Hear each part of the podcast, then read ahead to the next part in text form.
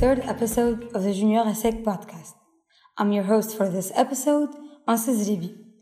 Today, we have amongst us Kyane Kassiri, CEO and co-founder of Hannilab, to have an inside look to his story. Welcome, Kyane. Uh, we're pleased to have you amongst us today to talk more about Hannilab. My pleasure. And especially the new app that, you, that just has been released.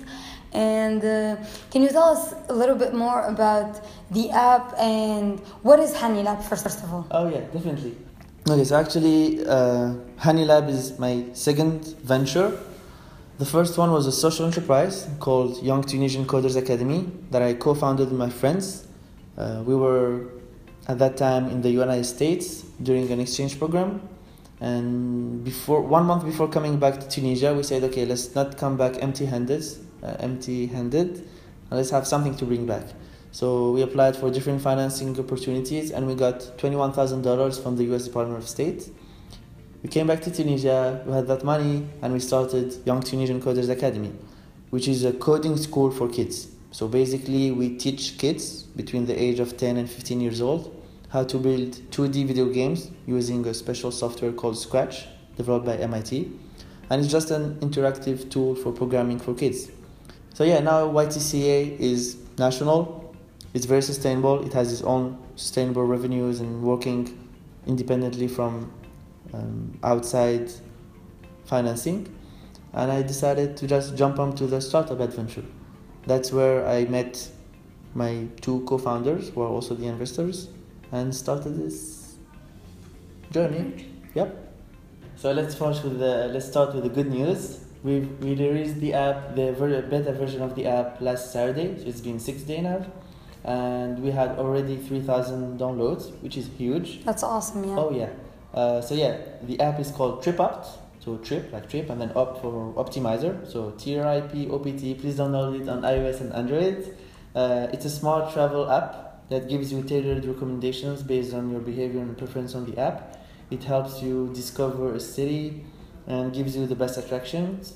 Uh, the thing is like th- this app is very intelligent because we were using cutting edge technology. So we're using uh, artificial intelligence, in our case, machine learning, to really learn from your behavior and give you an adaptive content. So basically, if I use the app and use, you use the app, we're gonna have a completely different content because they know that I'm more interested into museums and archaeological sites, and you're more into restaurants and bars. It's basically customized from one person to another. The experience uh, Oh, yeah. changes. We are revolu- revolutionizing the travel apps. That's awesome.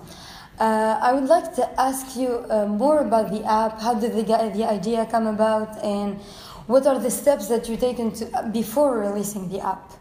All right, so it started. In, everything started in September 2016 when my two friends and I started uh, decided to start Hannilab, which is our startup, and the first product is TripOpt.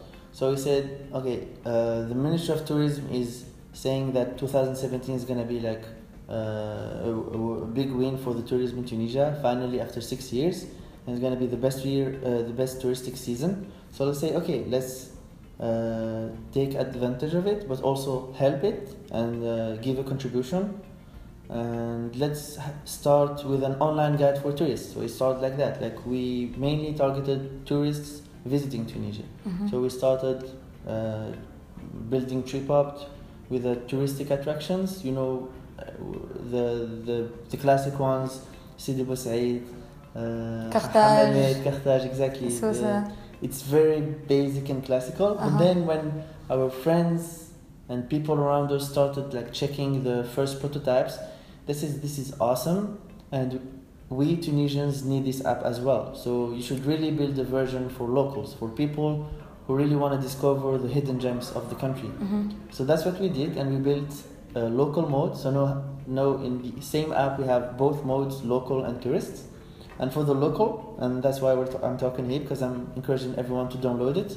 It helps you discover actually the all small bar- paradises, uh, paradise The uh, gems in spots Tunisia. exactly in Tunisia. Yeah. So like a hidden beach in Qlibia, somewhere that no one knows, we have it in the app. Somewhere beautiful river in the mountain in Manatik Dakhiliya, we have that too in the Yeah. app.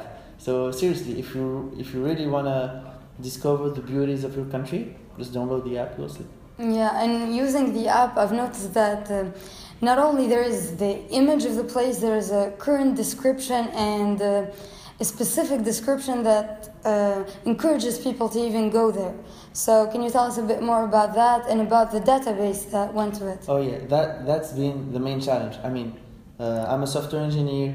Most of the team are engineers, so building the app was not difficult. Writing the content was a real challenge. So, thankfully, we had uh, many people helping us with that, especially the travelers community who provide us with pictures, with descriptions, and then we try to make it very like putting the Tunisian touch. So it's not even go visit this beautiful spot that you, you don't know in Sidi Bou Said, but also go eat that bamboloni that way because that's the best bamboloni in Tunisia. And that will get people to try it. Oh yeah. So same, we're, we're, we're, we're constantly improving the descriptions also in the content. And let's say I give you a beautiful spot in Kerkouane, but you don't know how to go there. So we're trying to include also the transportations, like you can take that bus and then you can just walk for how long and do what to, to, to get there. So we're Mm. trying to improve the text and make it Day very, yeah, very personalized and very Tunisian touch. Uh, you saying that makes me think of feedback. What are the feedbacks that your guys are getting? Mm, that's why we decided to release this app, even if it's not on its perfect state. We still know that there is a lot of improvements, but actually we launched because we want a maximum of feedback. So we're not here to say, "Hey, download it and we are awesome," and just uh, say, this is perfect, Yeah, yeah. yeah, exactly. We're saying, please download it, test it, explore it, and then give us feedback.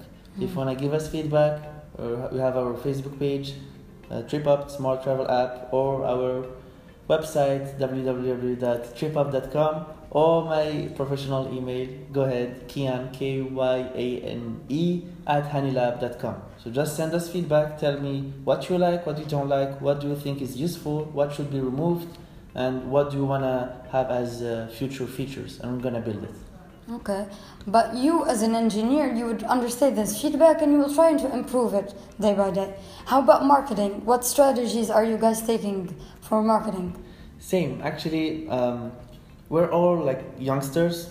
Like um, we're all like between 21 and 25 years old. So basically, we're learning every week, and we are creating this learning. So I think it's very important for first experience to try as many different methods as we can, and that's why we started with sponsored posts, uh, content marketing, influencers marketing uh, direct marketing, like going to the street. We actually went to the airport and talked to tourists, like "Welcome to Tunisia," and then gave, give, giving them the app. The app, yeah. Um, yeah, And what worked most? Like, uh, what, Exactly. what does work in this current market? yeah. So definitely, uh, influencers marketing is the most efficient one.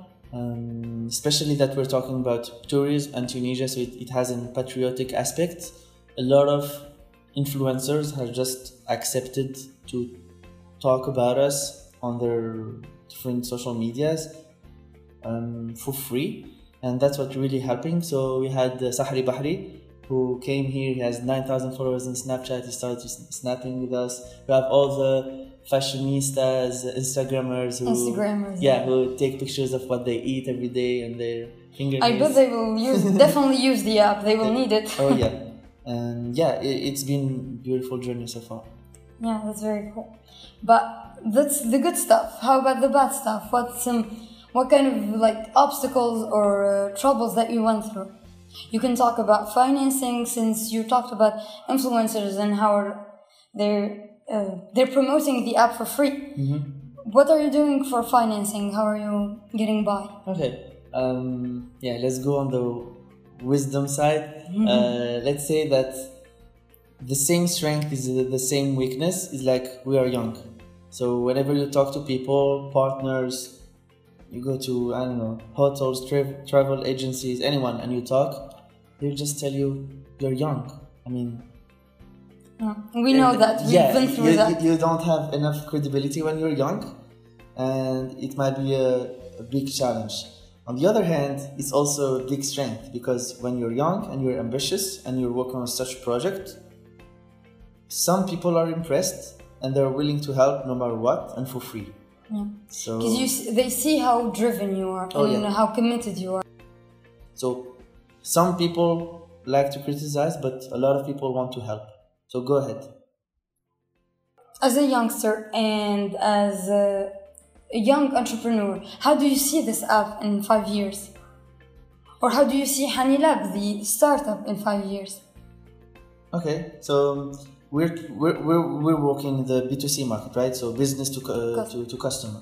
Um, it's a crazy market, especially for apps, because it's either go big or go home. There It's is very competitive. yeah, there is no B two C app that works with ten thousand users and then um, like survives for years. So either you become one of the leaders worldwide and you have millions of downloads, or you just disappear. And usually, like it's only one out of ten thousand apps that works. That And. I think it's the same for TripOpt. I'm not gonna say it's gonna be a big success and I'm gonna be here five years, uh, like in five years talking about it. So I'm gonna say it's one shot, but hope. But uh, the good thing is that we have a lot of shots at Hannilab. So we're trying everything we can with TripOpt. If the market doesn't like it, okay, we have a second idea. We have a third idea. It's all about pushing, creating learning, and then do it even better the next time. Yeah.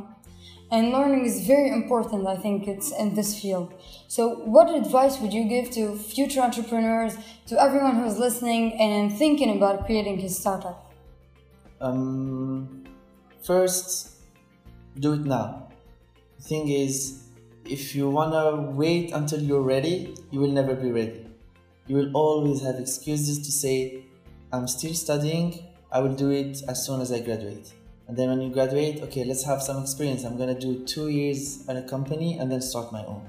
Then you say, okay, I need more money, so let's do like in five years when I will have a lot of savings, I'm gonna start with my money. And it's always excuses until you get married and you have kids and then it's too late. So let's say start now as soon as like I mean, even if you're not ready, you will never be ready, so just start and you will just adapt. Yeah, we truly believe in that. I mean, our slogan is invest in yourself, and I think you can add to that invest in yourself right now. Thank you very much, uh, very much, Kyane. My Thank you uh, for being here today and talking to us. I hope uh, TripOpt keeps uh, keeps on going and uh, keeps getting more downloads and more hits. It all depends on you, dear, dear listeners. If you're listening to this right now, grab your smartphone right now on iOS or Android. Download TripOpt, T R I P like trip, and then OPT like optimizer in one word. Download it, test it, explore it, give us your feedback. Thank you so much.